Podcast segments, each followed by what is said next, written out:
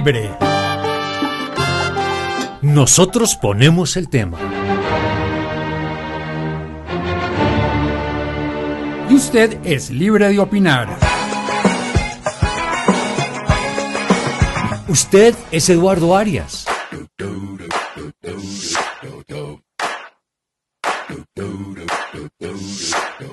Y usted, Manolo Belón. Bienvenidos. Manolo, buenas. ¿Qué hubo, Bueno, en los podcasts decir buenos días, buenas tardes, buenas noches de un obsoleto, ¿cómo es que dicen Sí, ahora? claro. Adulto contemporáneo, ¿no? Sí, sí, sí, no, tocaría decir, no, es que tocaría incluir un eh, feliz madrugada. Sí, de todo. O sea, ¿Se acuerdan en el 73, 73 tal vez? Yo hacía un programa, yo hice el turno bombillo, ¿no? Locutor que se respeta hace turno Claro, bombillo en alguna sí. vez en la vida. Trabajaba de 10 de la noche a 6 de la mañana. Entonces la primera parte lo llamaba trasnochadores. Y a partir de las 4 lo llamaba madrugadores. Pues, Claro. A las 4 de la mañana trasnochar. Sí, ya, es- Sí. sí, ya es descarado estar trasnochando a las 4 de la mañana un poquito. Sí, pues, o sea, de todo se da en la viña, ¿no? Pero ¿sabe quiénes tenían el turno lechuza que usted dice? No, no, bombillo. Bueno, bombillo, lechuza.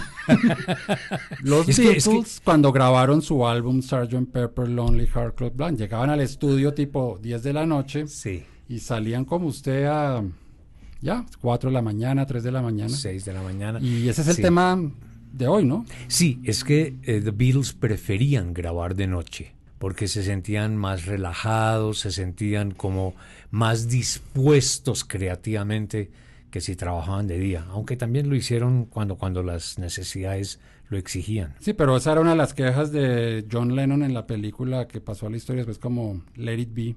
¿Se acuerda que John Sí. Lennon decía que quejarte era ese estudio en Londres, allá del Twickenham Studio, que Sí. Paul McCartney quería hacer la película y yo llegaba a las 9 de la mañana y me iba a las 5 de la tarde como un oficinista? Lennon Sí. se quejaba de eso, que eso, no- que eso hacía que ese disco hubiera salido como tan forzado, tan con poca gana, cuando Sí, aunque es que también ya la situación entre ellos Sí. no daba para más, ¿no? O sea, con la ida de George Harrison, con el agarrón y sí, chau, me voy, ¿no? Pero eso es anticiparnos Sí, a, a otro, tema que pues, un día... sí, mucho más adelante. Sí, un día podemos hacer un programa sobre las, es- las, las idas de los Beatles Sí. y hablar de Ringo Starr. Sí, en el álbum blanco. en el se- álbum blanco. Pues y cuando regresa, ay, tan tierno, le habían cubierta la batería de Sí, flores. tan ¿Cómo divino. decir, no? Sí, tan divino Paul que se iban los Beatles y él llegaba, se metía por la, por la escalera de la cocina a regrabar todo. Ay, no, la batería yo la quiero así. He came through the bathroom window. Después quejándose de las groupies que se le colaban a la casa ahí cerquita en Sí, San John. Wood. Pero bueno, Es que para que veas que hasta en eso se puede inspirar uno, en las chicas que se metían por, por la ventana del baño. sí. Hay, hay historias que no se han contado. Me pregunto si alguna vez alguno de ellos, pues los que quedan, ¿cierto? Se asincerarían. Claro, porque la cantidad de cosas que no habrán contado. Alemania. Alemania es un gigantesco hueco negro.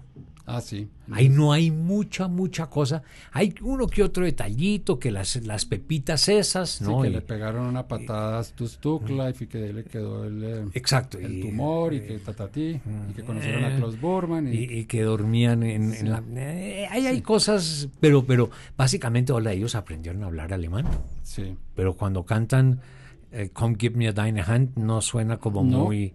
No lo cantan bien, es, esas dos es versiones con, es con un alemán de- acento marcadamente británico. ¿Sí? Ah. ¿Ellos cuál fue la otra que hicieron en alemán? Eh, to- she liebt dich. She loves you. Ah, She Loves You, I Want she to Hold Your Hand. yeah, yeah, yeah.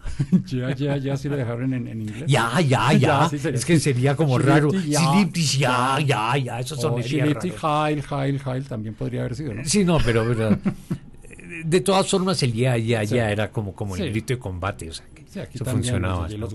Bueno, pero volvamos, aterricemos otra vez. Ah, sí, cierto. trepamos. Estábamos hablando de Sgt. eh, digo, de Strawberry Fields, ¿no? Estamos hablando de que los Beatles grababan de noche porque vamos a hablar de Mm. las sesiones que están cumpliendo 50 años en estos meses Exactamente. que dieron como resultado el álbum Sgt. Pepper. Exactamente. El 7 de febrero del 67 lanzaron al mercado en lo que George Martin reconoció como el más grande error que cometió como productor de The Beatles.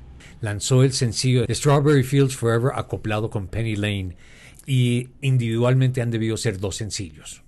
Se convirtió en el primer sencillo de The Beatles que no fue número uno en Inglaterra. ¿Así? Habían tenido 11 números uno consecutivos. ¿Y usted recuerda a quién se les atravesó esa semana o en esas semanas para que no lo lograran llegar al número uno? Yo sí, no, francamente no. La luna sale por oriente. Sí, O sea, no, no, no, la verdad no recuerdo, no recuerdo. Entonces se colgó en el número dos y, y era la primera vez en 12 canciones que no lograban el primer lugar.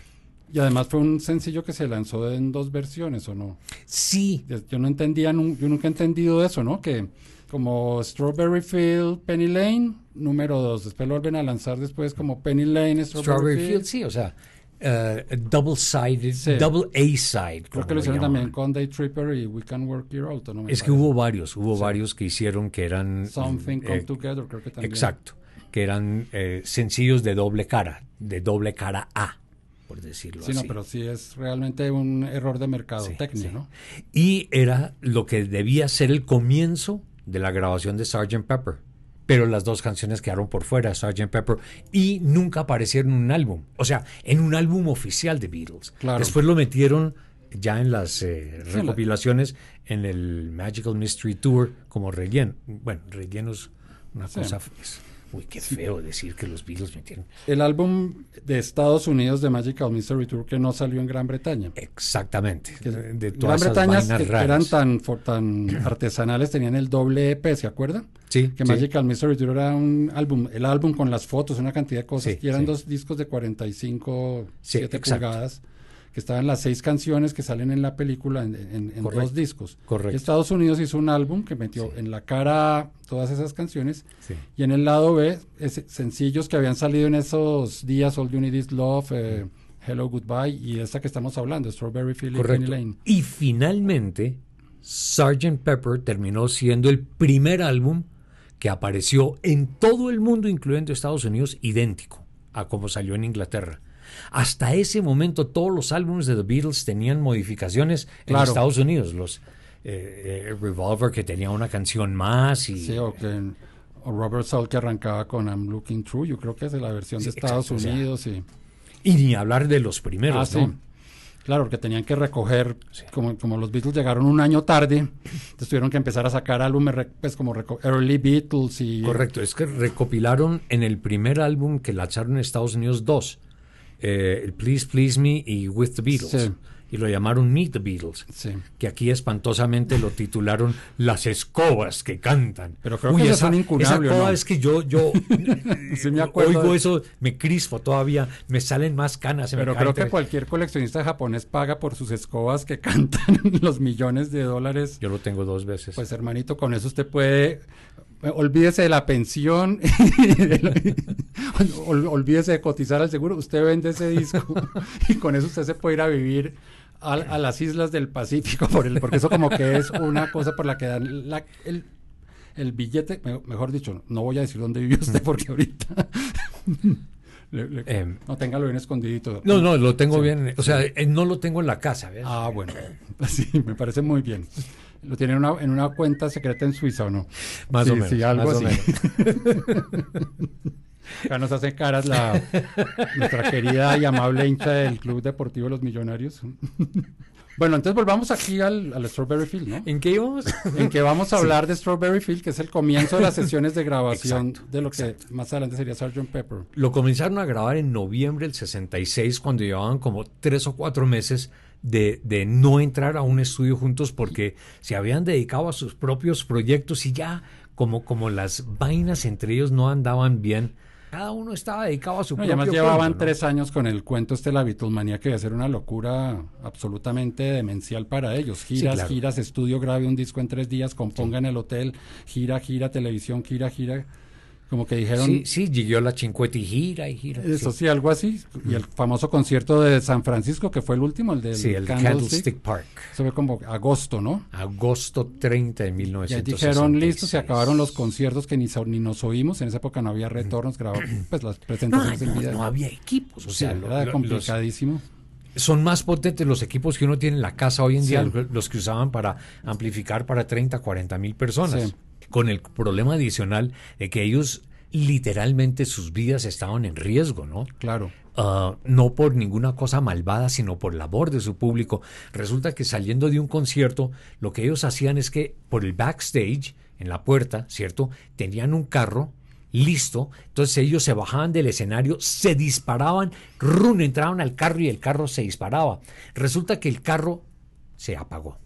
Y mientras el tipo le daba arranque y prendía el carro otra vez, la gente casi vuelca el carro y se subieron como 20 tipos en el techo y los, y, los Beatles ahí adentro viendo cómo el techo les bajaba, les bajaba. O sea, el amor los iba matando. Entonces dijeron, oiga, ya no más con esto. Ah, pero estábamos hablando de Strawberry No, pero todo eso tiene que ver con lo que estamos hablando porque ellos se dieron como unas vacaciones de cuatro meses. exacto. Como, y Paul McCartney quería cultivarse con su novia Jane Asher. George Harrison creo que hizo un disco electrónico. Wonderwall. Sí, el, el Music Wall. Eso. Eh, eh, Wonderwall, sí, que era como la banda sonora de una película. Sí, sí. Eh, con un, álbum, un álbum interesante, un poquito extraño, pero... pero... Sí, que además el guion es de Guillermo Cabrera Infante, ¿no? El escritor cubano que se había ido a Londres, ya exilado, pues huyendo, pues, o furioso con Fidel Castro, se había ido a Londres. Él es el autor del... ¿Alguien se puso bravo con Fidel? Sí, ya desde el sesenta y pico había gente te brava. puedo creer. Eso no es ahora los que los castrochavistas, ¿no? Eso es de toda la vida. Don Fidel es Sí, sí y Ringo Starr no me acuerdo qué hizo. Y John Lennon hizo la película en España con sí, Richard Lester. How I Won the War. Y llegaron en noviembre. Bueno, nos vemos el 24 de noviembre. Y... Exacto. Y lo primero que hacen es uh, John Lennon agarra su guitarra y en una forma desprovista total de emoción hace la primera uh, maqueta de Strawberry Fields que suena así.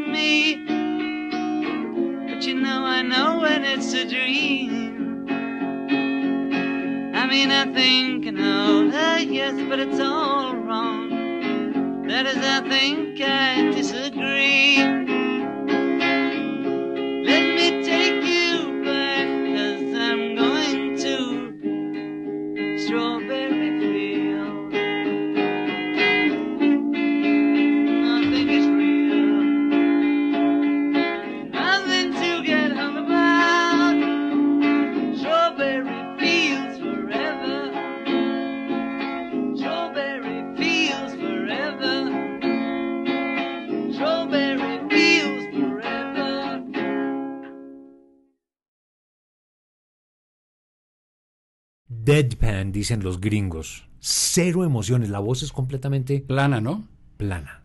Y vale la pena recordar que Strawberry Fields era eh, un, un, orfanato que tenía el Salvation Army, en donde John Lennon jugaba cuando era niño. En Liverpool. En Liverpool. Es un recuerdo de infancia. Un recuerdo de infancia. Pues, Pero además, sabe Eduardo, yo creo que es la canción musical y técnicamente más compleja y elaborada de las que hicieron los Beatles si por lo menos está en el top 3, podría ser. ¿Cuáles otras dos incluye? A Day in the Life, que es del Sgt. Pepper, y I Am the Warlords de.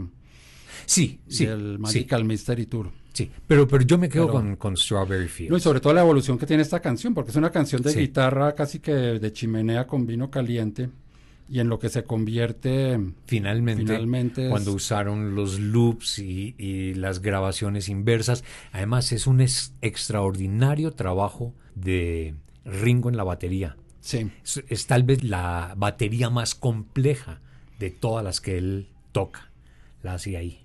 Y eso también da para un tema, claro, ahorita usted va al almacén de música, la marca que sea, los sintetizadores, compra, usted picha un botón, le suena el, sintetizador así, compra un programa de edición de, mm. de música y le salen unos sonidos, unos efectos.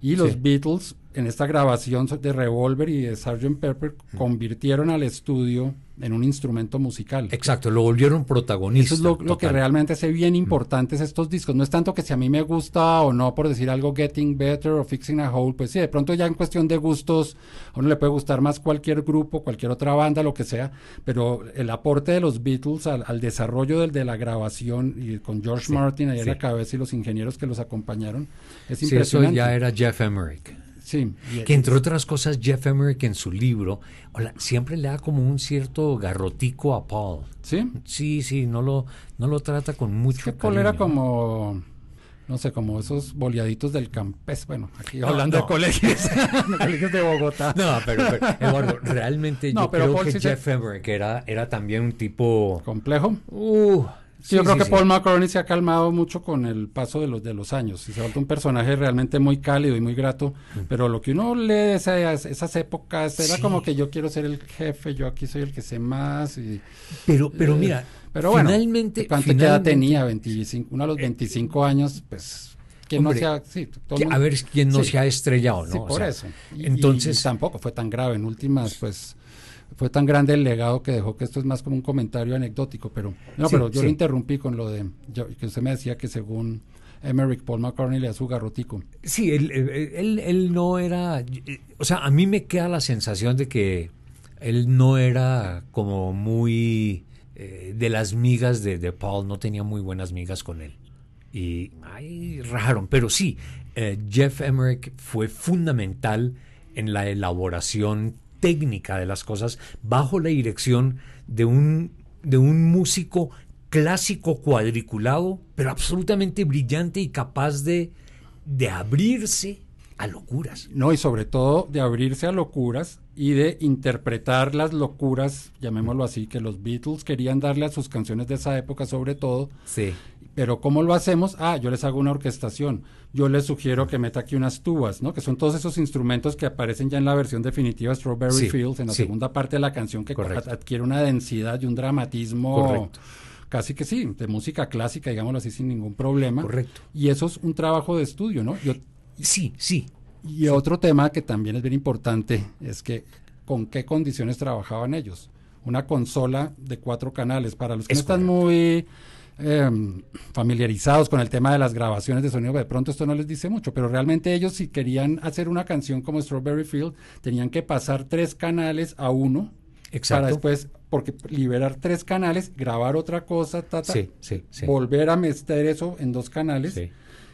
Y el estéreo a ellos no les interesaba mucho. A ellos les interesaba el monofónico. Era- Exacto. Eh, eh, fue después que George Martin empezó a separar canales. Pero, ¿sabe, Eduardo? y eso lo hacían como a las carreras. Ah, toca hacer estéreo porque se puso de moda, están vendiendo tocadiscos estéreo, pero ellos realmente se concentraban, eran hasta el álbum blanco, que fue el último que sacaron en monofónico, en que la mezcla de monofónico fuera buena. Por eso usted cuando compra, oye un CD de los Beatles en estéreo, si usted echa el balance para un lado, oye de pronto una pandereta y una voz, echa el balance para el otro lado y oye los instrumentos y no oye nada de la Sí, voz. sí, era como sí. una cosa hecha más como por satisfacer un mercado novedoso que era el estéreo que estaba apareciendo. Es correcto, es correcto. Pero vea, ¿por qué no ah, respiramos y vamos con la Segunda, con la segunda Segunda maqueta. aproximación que ya tiene como alguna elaboración, ¿no?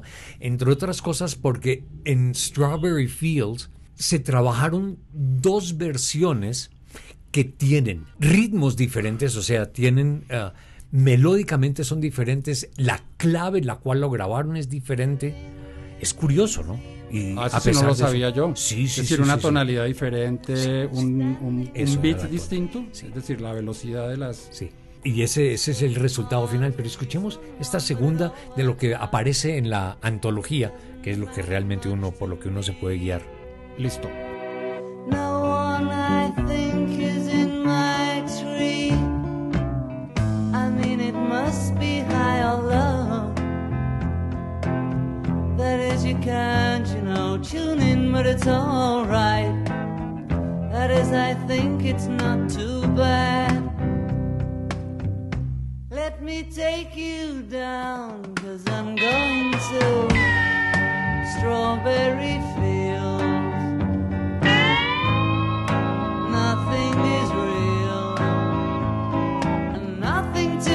hung about strawberry fields forever.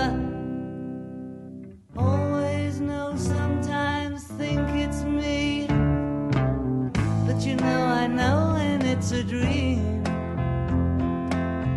I think I know, I mean, yes, but it's all wrong. That is, I think I disagree.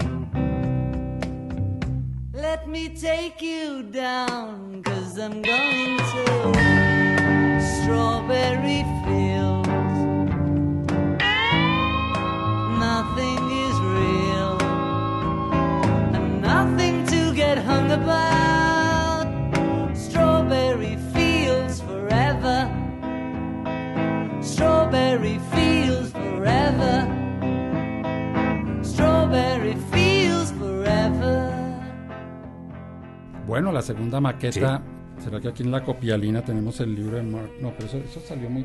Deben ser grabaciones de diciembre del 66, ¿no?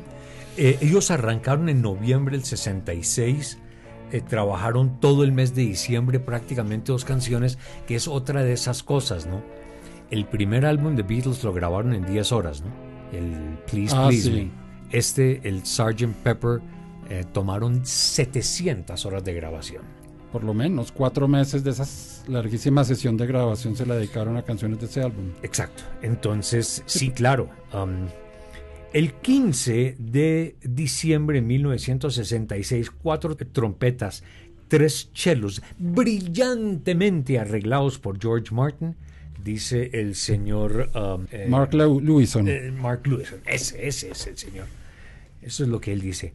Ofrecieron el sonido distintivo e único, ¿no? Atención, de los vientos y cuerdas que John Lennon había decidido con George Martin que era necesario hacerlo para que el sonido fuera más completo. Entre otras cosas, los trompetistas eran eh, Tony Fisher, Greg Bowen, Derek Watkins y Stanley Roderick. Y los chelos eran John Hall, eh, Derek Simpson y Norman Jones. ¿Sí? Mucho gusto conocerlos. Sí, no, pero Usted sabe cómo funcionaba eso, ¿no? Estaban grabando en el estudio 1 la orquesta de Londres y George Martin los cogía ahí en la cafetería. Hey, necesito el famoso solo de trompa de, de For No One. Es un Sí. trompetista muy famoso, pues muy reconocido en la música Sí, clásica, sí, que era. Alan Seville. Y el, es decir, el- hay discos de concierto para trompa de Mozart con él de solista, pues en la carátula y Sí, todo no, de, de la época. músico. Y él dice que es más famoso por haber tocado por haber tocado ese pedacito Sí. de esa canción de, de- de Paul McCartney For No One, que por toda su discografía con Mozart. Sí. Pero finalmente ahí el tema era que George Martin lo que hacía era, los contrataba, les decía, eh, vamos a grabar, que vamos a grabar en el estudio les aviso, ¿no? Ellos nunca sabían que estaban grabando para los Beatles, ¿no? Y cuando entraban, ah, les exigía venir de smoking. Ah, sí, que esa fue la anécdota de él. Y ese es lo que se ve en el video, o lo que ese fragmento de Mm. video de A Day in the Life que circula en YouTube. Que Sí, son sí. los músicos de Smoking. Claro, en un ambiente medio psicodélico de postproducción, pero son músicos de. Me imagino de alguna de las orquestas de Londres que grababan en, en los estudios Emmy de Abbey Road. Claro, pues allá grababa la Orquesta Sinfónica de Londres, la Filarmónica, o sea, allá grababa todo No, el pues mundo. todos los grandes directores pasaron por allá, Klemperer, eh, Sir, Thomas Beacom, eh, John A ver. Exacto. Yo, yo tuve la oportunidad de conocer ese estudio en el año 2000. ¿Y sabe qué me llamó la atención? ¿Fue qué? Que lo único que había en las paredes, Sí. como afiches o cosas, eran de bandas sonoras de películas. No había nada de los Beatles por ningún lado. No había mm, nada de música clásica, Sí, sí. no, pero sí estaba Poltergeist, me acuerdo, encuentros cercanos del tercer Ah, tipo. Eso era como el orgullo de ellos. Y yo le pregunté a la persona que, que me hizo la gira, bueno, ¿y qué pasó con, con, con las consolas, esos equipos, Mara? Ah, no, un día los subastamos, Sí. pero a nadie le interesó. Es decir, hay gente que paga 50 mil libras esterlinas por unos calzoncillos poposeados de John Lennon, por un, una colilla cigarrillo que dejó Ringo Starr después de haber cantado que Mm. X canción. Pero lo que de verdad fue importante en la historia de la cultura del siglo XX, que son esos aparatos, ah, no, eso no le interesaba a nadie. Y, y terminaron arrumados por No, allá no sé, en cualquier ahí- rincón. Ahí tenían Mm. unos equipos en, las, en, las- los corredores, pero eran formatos viejos, ¿no? Entonces Sí, decían, no, sí. si aquí tenemos la CAI de dos pulgadas por si acaso alguien algún día viene a remezclar una cinta de hace 35 años, pues aquí está la máquina. Pero no por museo ni nada, sino... Pero, pero están como arrumadas ahí Sí. y, y- y en serio, no había nada de nada de los Beatles. A mí eso me llamó mucho la atención. Pues eh, fíjate que, que inclusive Emi en muchas cosas de esas fue tan descuidada que tardaron 25 o 30 años en encontrar las grabaciones de la BBC. Por ejemplo. O sea, eh, ¿cómo es posible? ¿no? Y, y que hayan podido rescatar, eh, porque ni la BBC ni, ni EMI realmente, pues en el momento, ¿quién le iba a Por parar eso, bolas al eh, tema? esto es de hoy, esto, esto dentro de 25 años pues, adquiere una dimensión que hoy Es- es esto le pasa a uno muchas veces, Sí. ¿no? Que uno ahora pues como todo el mundo toma fotos todo el tiempo, pues hay registros de la vida, pero hay personas que dicen, es decir, yo que tengo un grupo de música, cuando tocábamos en los och- 80 creo que hay seis fotos. Y yo decía, pero ¿por qué no toma? Pues porque cuando uno va a tocar a X sitio, pues uno lo, lo que menos está pensando es que dentro de 35 años de pronto hacemos una recopilación de lo que hacíamos y de pronto vamos a necesitar fotos. No, Sí, uno está en el momento. Sí, en ese sentido yo tengo muy pocas fotos con, con figuras. Claro. porque nunca, nunca sí, uno no se preocupaba por esa clase de cosas. Oye, pero Eduardo, mire, nosotros no hemos hablado de Sargent, de, de Strawberry Fields, ¿no? Sí. No hemos hablado de Penny Lane, entonces, ¿por qué no vamos con la tercera grabación de, de Sí, Strawberry. Fields, ya mucho más elaborada, ¿no? Y, y seguimos.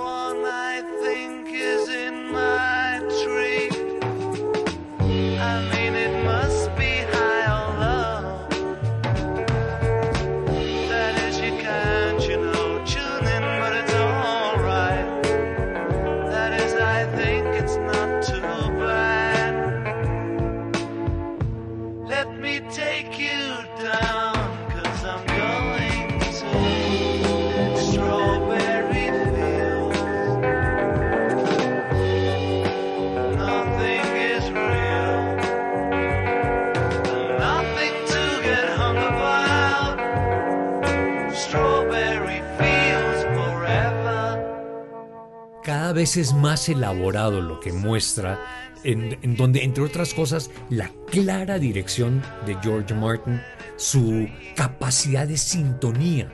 Claro. En este caso con John Lennon, para crear y desarrollar toda esa atmósfera que rodea la canción. Es que yo creo que fue importantísima. Es una persona con formación clásica y ojo, en los años 60 un músico clásico, esto era una grosería estar trabajando con unos músicos pop. Es decir, ahorita estamos más acostumbrados a las fusiones, las mezclas, eh, Velosa Sinfónico, Kraken Sinfónico, ese tipo Sí, de sí. cosas. Eso era una herejía completa en los años 60. Entonces George Martin fue un visionario Sí, totalmente. listo, estos, totalmente. estos, mejor dicho, estamos viviendo como empresa y casi que como país de los Beatles. Estos cuatro Beatles son los, los mejor dicho, Gran Bretaña casi que uno puede decir que resurgió como concepto, como autoestima en una cantidad de cosas, incluso económicamente. desde por los- luego, por económicamente. Beatles. Un poco como Harry Potter otra vez, ¿no? Creo que los Beatles y Harry Potter son, no sé, los grandes motores de la economía Sí, claro, británica. claro. Por eso los MVIs que les dieron, ¿no? Y exacto, y George Martin tenía la capacidad de ese conocimiento que tengo de la música orquestal clásica, Sí. pero también de la música de variedades de los años 30 y 40, acoplarla a los Beatles y ahí sí, Paul McCartney, hijo de un músico de variedades, Sí, el papá de Paul sí. McCartney, por eso tantas canciones de Paul McCartney Son- son evocan esa corte, época del vodevil. sí. Entonces, toda esa combinación de conocimientos en unas mentes que estaban que- abiertas lo suficiente para cómo incorporamos esto acá, esto allá, y dio como resultado, pues, Exacto, es que ellos podían tener las ideas, ¿no? Pero no sabían cómo plasmarlas. Claro. Y ahí es donde está la genialidad de George Martin de poder um, tomar casi que del aire las ideas y decir, mire, lo que usted quiere hacer es esto, ¿por qué no experimentamos con esto? ¿Por qué no usamos este recurso técnico? mm, Sí, un poco lo que pasa ¿no? con una persona que quiere hacer una casa. Quiere una casa que tenga más o menos y el arquitecto interpreta. Ah, Uy. lo que él quiere es una ventana de cuara- 4.5 por 12, una luz cenital que caiga, no sé cómo. Él necesita es como unos flanches de no sé qué. El y el arquitecto lo que hace es interpretar. Seguramente la persona dice, uy, no sabe que preferiría que la ventana fuera un poquito más grande. Ah, Entonces el arquitecto, ah, listo, quiere la ventana un poquito más. Se, se forma un diálogo Exacto. creativo. O no se puede hacer Sí, esa ventana sí, tan grande porque porque, se se, cae la casa Sí, o alguna cosas de cosa. ese estilo. Sí, sí. Esa es la genialidad, o parte de la genialidad de George. Me, me hizo acordar, Cat Stevens estuvo en el conservatorio en Londres. ¿no? Sí. Y estaba estudiando y después de un par de semestres dice, oiga, ¿y cuándo empezamos a tocar rock and roll? Y él, no señor, esto es un conservatorio, usted aquí aprende a tocar música clásica. Ah, entonces chao. O sea, yo quiero es tocar rock and roll, a mí no me importa. Sí, que fue lo que hizo Charlie García también. Él era este- de niño estudiaba piano clásico, la sí. mamá lo puso a estudiar piano. Y oyó el EP donde está Twist and Shout y tres canciones más de esa época de la Beatlemanía y dijo, chao. Lo cual es una tristeza. Sí, sí. Afortunadamente los jóvenes de hoy van a, a esos centros educativos y todo es todo es importante, a todos se le da importancia. Claro, pero ¿por qué? Pero en esa Porque época los no. profesores vienen Claro. ya con, con todo el bagaje. Sí, yo estuve en el Conservatorio rockero, de ¿no? Música unos años de niño y eso, eso era música clásica y decir, nada que no tuve, ah, o folclore absolutamente étnico o autorizado por el profesor Ah, sí, Guillermo sí, sí. Abadía, lo que no fuera el folclore pues indígena Sí. absolutamente. Ah, no, no, porque eso no es eh, folclor limpio, ¿no? O Es decir, pero ya lo que es música folclórica adaptada, a la- pues modernizada, porque al fin y al cabo la música evoluciona, eso ya estaba prohibido. Por supuesto que sí. Entonces yo creo que ahora pues los estudiantes de música tienen esa ventaja, ¿no? Que ya mezclan en su diario, sí, tocan jazz, tocan rock, pero también saben de música clásica, saben tocar. pero porque están bombardeados por eso de todas maneras. Y porque también ha cambiado la, la mentalidad. Y yo creo que de alguna manera los Beatles, en eso yo sí creo que los Beatles también fueron fundamentales. Un poco antes de este álbum, yo creo que en el álbum Rubber Soul, en el año 65, que fue cuando los Beatles descubrieron el rock and roll no es solo guitarra, bajo y batería. Entonces George Sí. Harrison coge el sitar y aparece Norwegian Wood. Exacto. Empiezan los, los arreglos de cuerda en Yesterday, en vez de, esto queda más bonito, violín, viola, violonchelo en vez de guitarra, bajo y batería. Exacto. Empiezan exacto. esas como, como cruces de, de ideas, de sonidos que hacen que en el 65 el rock se, se Exacto, se, abre. Sí. Y dejan de ser canciones de poperas de tres minutos, ¿no? De relaciones chicos-chicas y pare de contar y se vuelven Claro, cosas muchísimo más elaboradas. aparece Bob Dylan con textos mucho más eh, Mucho más elaborados. elaborados, claro. Y todo eso también influencia mucho a los Beatles, por ejemplo. Sí, sí, Y, sí. y ya este 67, del que estamos medio hablando acá en este programa, es como la explosión ya, porque ya la psicodelia en California, todo eso ya como Claro. que revienta de verdad, no es solamente experimentando en pequeños sitios. Entonces ese famoso verano mágico del amor que estuvo Exacto. marcado por Sgt. Pepper, es como, All You Need Is Love. es cuando el rock dice todo vale en el rock. Sí, Y ya sí. cuando le dediquemos el programa al Sgt. Pepper, porque el primero de junio, día, eso hay que dedicarle el programa el primero de junio cuando lo lancen, Sí. pues veremos que ahí aparece una canción de George Harrison que es absolutamente hindú, El Within You and Without totalmente hindú, porque no, no es que suena como hindú, es que los instrumentos, los músicos que tocaron son hindúes. Es que es George Harrison y un Sí. grupo de músicos hindúes, eh, eh, indios, que, que, Sí, eh, los religión, demás pues estaban ahí como... ¿no? Sí, uno dice cuando equivocadamente, uno- son ah, bueno, pero eso lo hablamos después. Cuando, cuando, es que yo, yo tengo muy claro el día que por primera vez con mi grupo de amigos escuchamos eh, Sgt. Pepper, ¿no? ¿Y ese álbum se imprimió en Colombia a tiempo o un poquito S- después? Pues siempre era un poquito después, eso fue, yo no sé, tal vez finales del 67. Siete, sí. Pero cuando uno terminaba de escuchar la primera cara y ponía la segunda cara y arranca ese Within You and Without You, y uno decía, uy, ¿esto con qué se come? Claro. ¿No? Siempre era muy difícil escuchar que venían- ese primer corte, ¿no? y una canción toda llena de complejidades armónicas que es She's Living Home, que es una canción Exacto. que hay Sí, teóricos de la música que la estudian, pero como esto hay que estudiarlo como se estudia una pieza Sí, de sí. compositor clásico y bueno, nos estamos metiendo en el tema del otro programa. pero, pero igual, como decía Lucas, ¿no? Sí. ¿Y ¿En qué íbamos? ¿En Penny Lane? No, Penny Lane yo creo que lo dejamos ya. ¿Penny Porque Lane no la vamos a poner? ¿Por qué no simplemente decimos, ¿sabe qué? Escuchemos ya la versión final De- de, Strawberry Fields. ¿no? Y recomendar de que la escuchen con toda la atención, Sí. ¿no? De todas formas, um, el Penny Lane lo dejamos para, para, para después. otra oportunidad, ¿no? sí. All You Need Is Love, etcétera. Es que hay mucho que hablar. Uy, es que ese Penny Lane a mí me fascina. Sobre todo esta época de los Beatles, uno podría quedarse. A mí cuando me preguntan, no sé qué prefiere, los Beatles o los Rolling Stones, yo digo, a mí me gustan más los Rolling Stones, pero me parecen más interesantes los Beatles. Como A mí me- a mí historia, me- como de los aportes, sí. la- es decir, la cantidad de anécdotas, y no anécdotas de que se enamoró o no se enamoró, sino anécdotas de estudio. Sí, Cogieron la guitarra al revés, le metieron una escoba al balde y sonó no sé qué canción. Ese estilo de cosas en los Beatles realmente es, es un tema eterno, quedarse uno Exacto. mirando los detallitos de, sobre todo esta época, para mí 65, 66, 67, es para mí yo creo que Sí. el momento máximo en que el estudio y los músicos arman un, mejor dicho. Sí, ya 68 con White Album es Ahí el todo, famoso álbum de cuatro solistas con grupo acompañante Y ya cuando uno llega a Abbey Road, sí el esfuerzo por tratar de hacer como un esfuerzo de trabajo de grupo Sí. y funciona muy bien, pero es bastante, um, eh, digamos, tradicional Sí. el disco. Y ni hablar pues del Let It Be. Sí. ¿no? Pero bueno. Oye, Eduardo, entonces que nos despedimos con el Strawberry Fields. Sí, la versión completa. Y los que tengan posibilidad de mover el balance en sus, en sus equipos, Sí. va la señal en estéreo para que vean el tema del estéreo en esa época, ¿no? Eso por un lado y por otro lado escuchen las variaciones en tempo, en, um, Sí. en todo eso que hace que la canción sea Sí, porque esta canción se armó de dos versiones, ¿no? exactamente Una que es la limpia en guitarra y después Sí. se superpuso en la que ya aparecen estos instrumentos, Exacto. los sonidos, los efectos de estudio. y todos los demás eh, aditamentos que tiene. Además tiene un trabajo de un- unas líneas de bajo de, de Paul que son Sí, tan tan tan tan tan tan tan tan tan tan tan tan tan tan tan tan tan tan. Perfecto.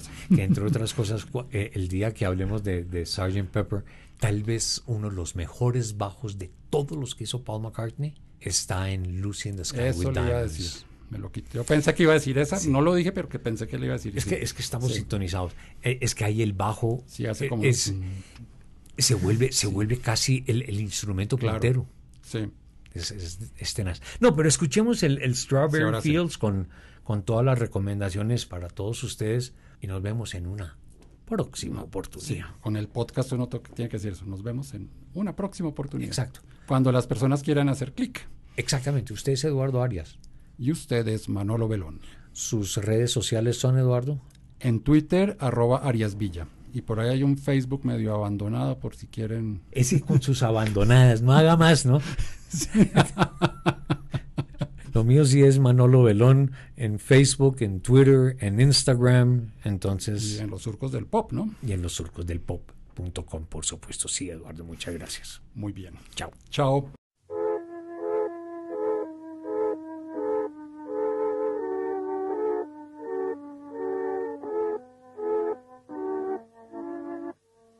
Let me take you down, cause I'm going to strawberry fields. Nothing is real,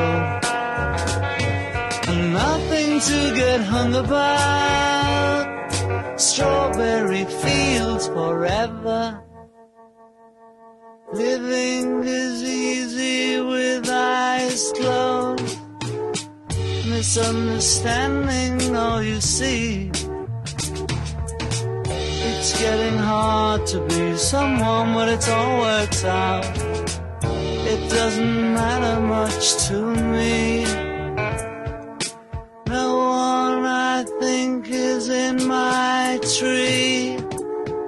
I mean, it must be high or low. Is, you can't, you know, tune in, but it's alright. That is, I think it's not too bad. Let me take you down, cause I'm going to Strawberry Fields. Nothing is real, and nothing to get hung about strawberry fields forever. Always know, sometimes think it's me. But you know, I know when it's a dream. I think I know, I mean, uh, yes, but it's all wrong. That is, I think I disagree. Let me take you down, cause I'm going to strawberry fields. Nothing is real, and nothing to get hung about. Strawberry fields forever. Strawberry fields forever. Forever.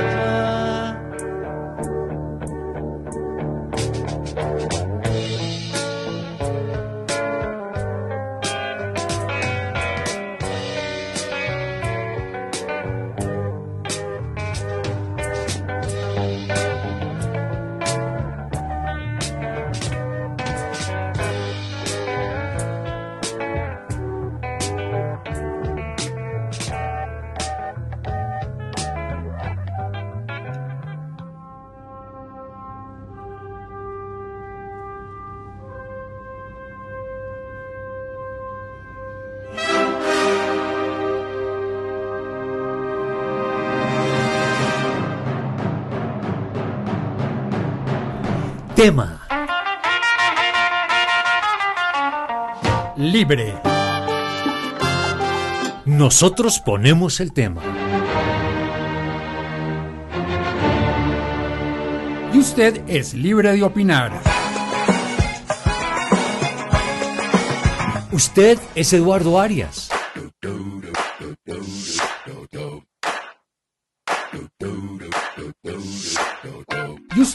Manolo Belón. Bye bye. Chao, chao. Auf Wiedersehen.